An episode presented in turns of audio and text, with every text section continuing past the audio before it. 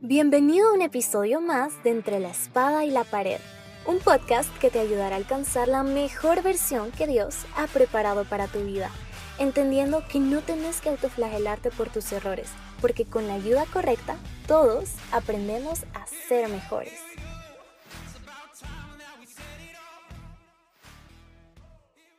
Hey, ¿qué onda? ¿Cómo están?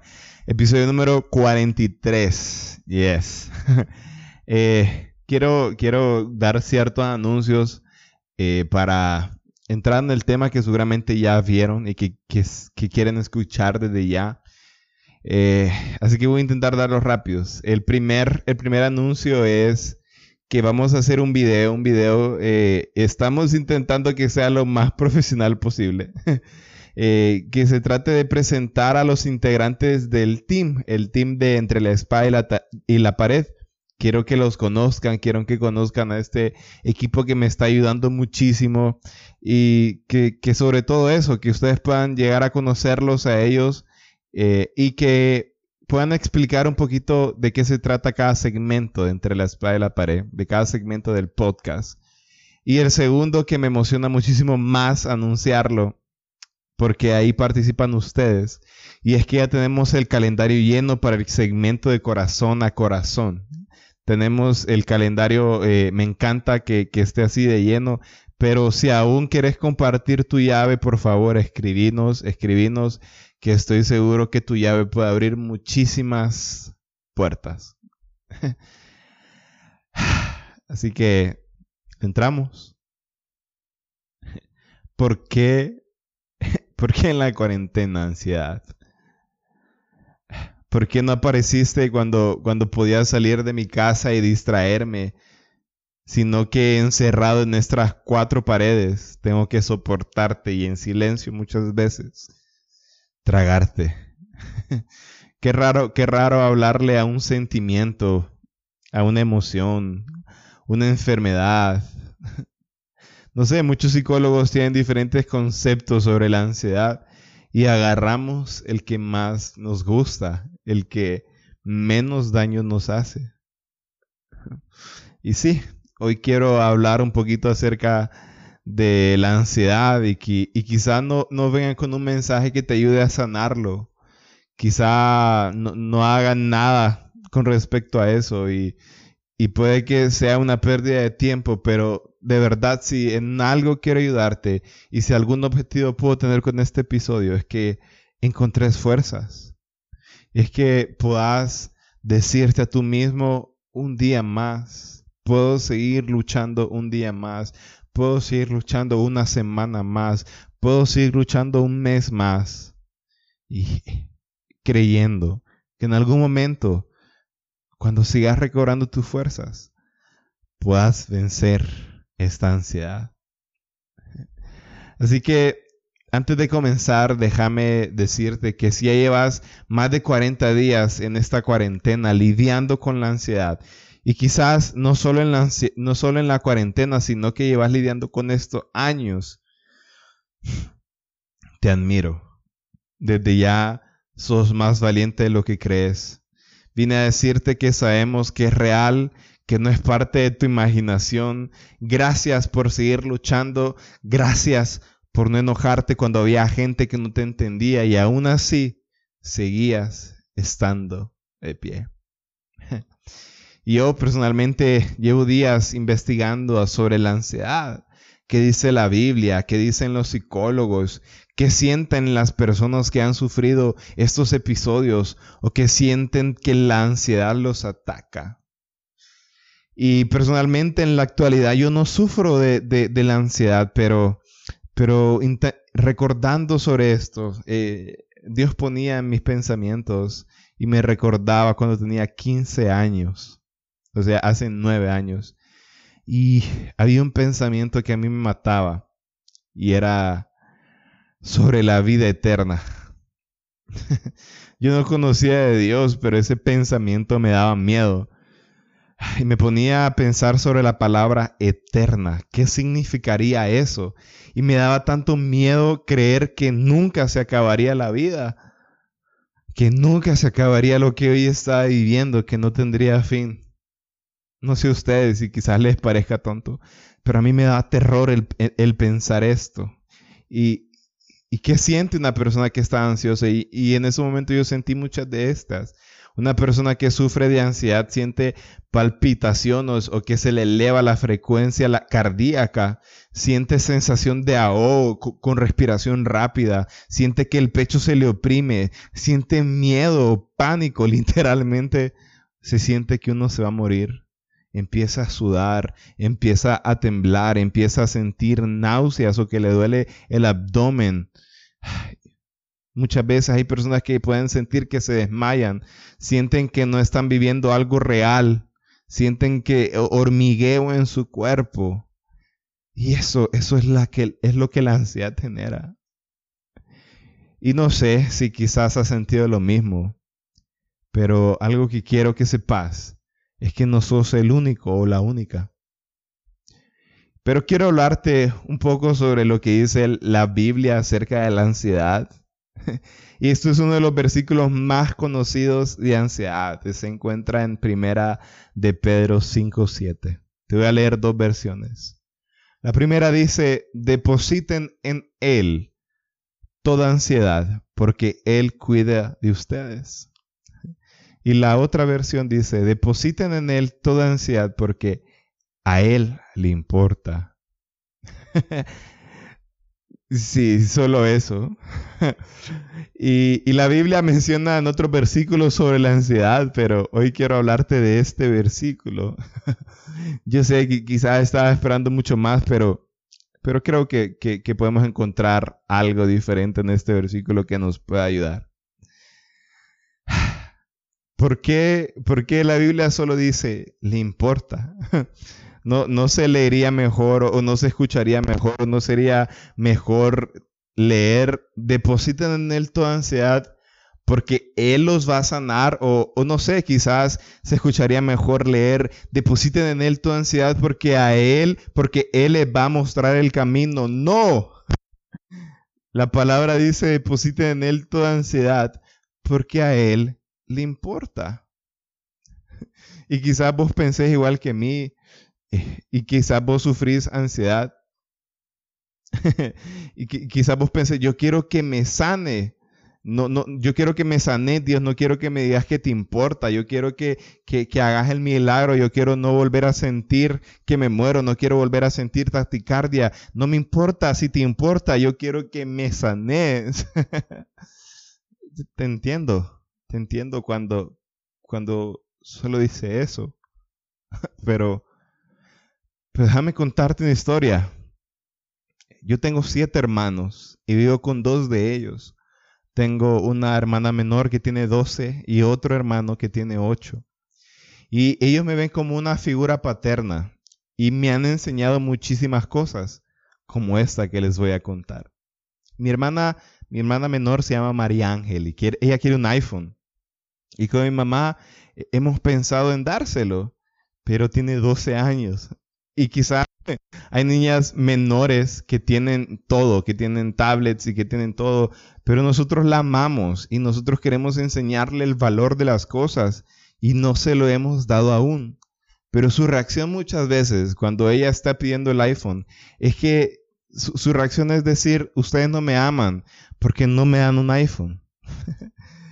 ¿Y qué nos pasaba a nosotros de pequeños cuando nuestros padres nos daban brócoli, hígado, coliflor? No sé, no sé qué cosa a vos no te gusta y que tus papás te obligaban a, a comértela.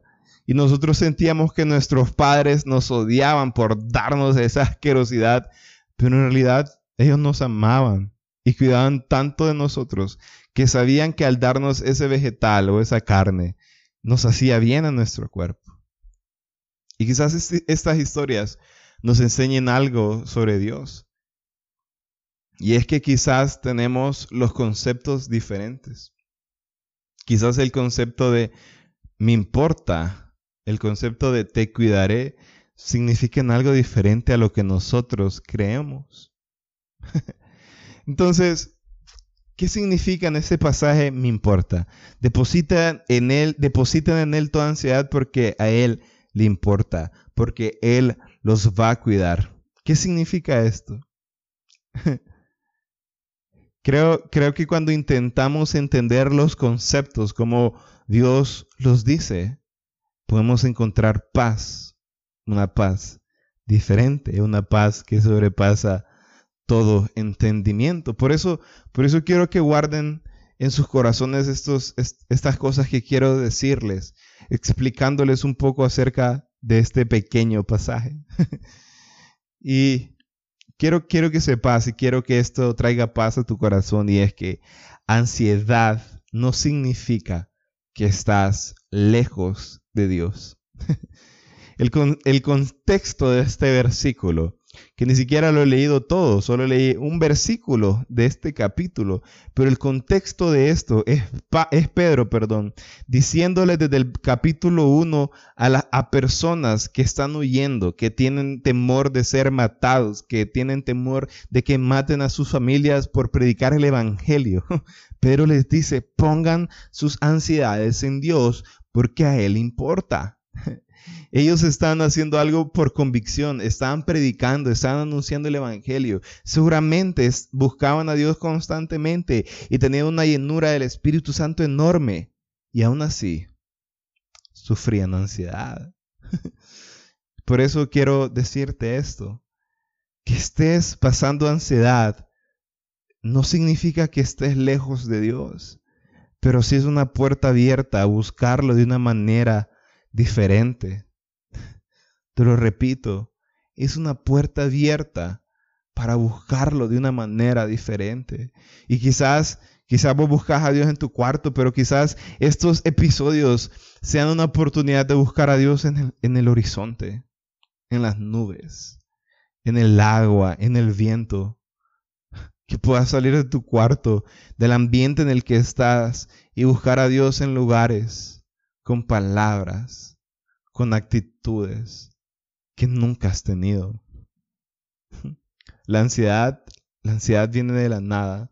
La ansiedad nos ataca cuando se combina lo incontrolable y lo inconocido. Y hay momentos en los que no sabemos qué hacer. Así que puede ser que sea una puerta abierta, que lo podamos encontrar de una manera diferente. Y cuando no sepas qué hacer, yo no puedo decirte tampoco qué hacer, pero algo que sí sé es que a Él importa.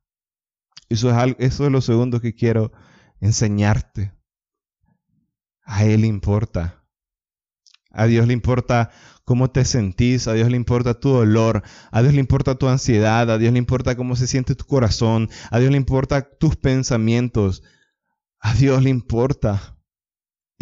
Y quizás no sea suficiente en estos momentos, pero te pregunto, ¿qué, qué, preferís? ¿Alguien que lo mejore, que lo sane y que no le importe? ¿O alguien que le importe y te acompañe durante todo el proceso? Te, te repito esta pregunta, ¿qué preferís en estos momentos? ¿A alguien que lo sane pero que no le importe? O alguien que le importe y te acompañe durante todo el proceso. Tengo que hablar de mis amigos. Quizás eh, uno no sepan muchas veces qué decirme o, o quizás no sepan qué hacer, pero verdad que se siente bien que aunque las personas no digan nada, solo estén ahí acompañándote en el proceso porque les importa. A Dios le importa tu ansiedad. Y es que no es que no pueda sanarla, Él puede. Simplemente su pensamiento es eterno. Y el nuestro es temporal. Así que sé que le importa. Y eso me hace entender que puedo hablarle y Él me va a escuchar. Porque Él está cuidando de mí. Así que ya, él, él, cuida de ti porque le importas. Y, y, quizás nuestro concepto de, de, importar o de cuidar sea muy diferente al de Él. Porque muchas veces nuestro concepto está muy combinado al mundo, pero Él no, no tiene nada que ver con el mundo. Él es, él es 100% sano. Y sus pensamientos van diferentes a los nuestros y su concepto es totalmente diferente al nuestro. Así que cuando Él dice, me importa, a mí me da paz. Lo que me lleva a un tercer punto que, quiero enseñarte sobre este versículo, y es que Pedro está hablando en plural y no en singular. Pedro está diciendo, entreguen sus ansiedades a Dios. Y nosotros muchas veces nos tragamos nuestros episodios. Así que lo que Pedro está pidiendo es que en grupos, en oración, en grupos pequeños, en adoración, en iglesia, con sus amigos en la casa, puedan entregar sus ansiedades a Él. En cuarentena, en Zoom, con sus amigos, que puedan entregar sus ansiedades juntos. Y Jesús nos demostró eso en el Monte de los Olivos, donde sabemos que tuvo este episodio de ansiedad porque estaba a punto de morirse. ¿Y qué hizo? Llevó a sus once discípulos y luego separó a tres de ellos, a Juan, a Santiago y Pedro. Y él les dijo, estoy muy mal. y estos tres, Pedro, Juan y Santiago, no eran perfectos, se durmieron, pero ¿saben qué? Aún así Jesús les hablaba pidiendo ayuda. Y creo que todos necesitamos un Pedro, un Juan y un Santiago. Por eso, estoy seguro que por amor a Dios nos, nos volvemos en un Pedro, en un Juan o en un Santiago y nosotros ayudamos a las personas a orar y si nos volvemos más unidos y si preguntamos más seguido cómo estás y si en vez de estar conectados en nuestras redes sociales muy seguido, tan, tan, tanto tiempo, nos hacemos más llamadas y nos podemos ver las, las caras. Y si nos acercamos un poco más, el amor de Jesús que ha demostrado por nosotros puede erradicar la ansiedad. Y estoy seguro que si nosotros mostramos más amor, más unión, estoy seguro que podemos vencerla. Así que amémonos más. Escribámonos más mensajes diciendo, diciendo cómo estás. Y respondamos con mayor sinceridad. Encontremos esos amigos que aunque no sean perfectos, podamos ser sinceros con ellos y nosotros seamos esos amigos que podamos amar incondicionalmente y sabiendo que podemos fallar, pero que podamos estar siempre ahí.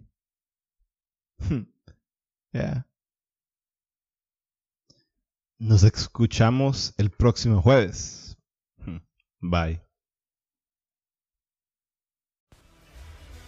Si te gustó este episodio, compártelo en tus redes sociales y ayuda a los demás a que también puedan alcanzar su mejor versión.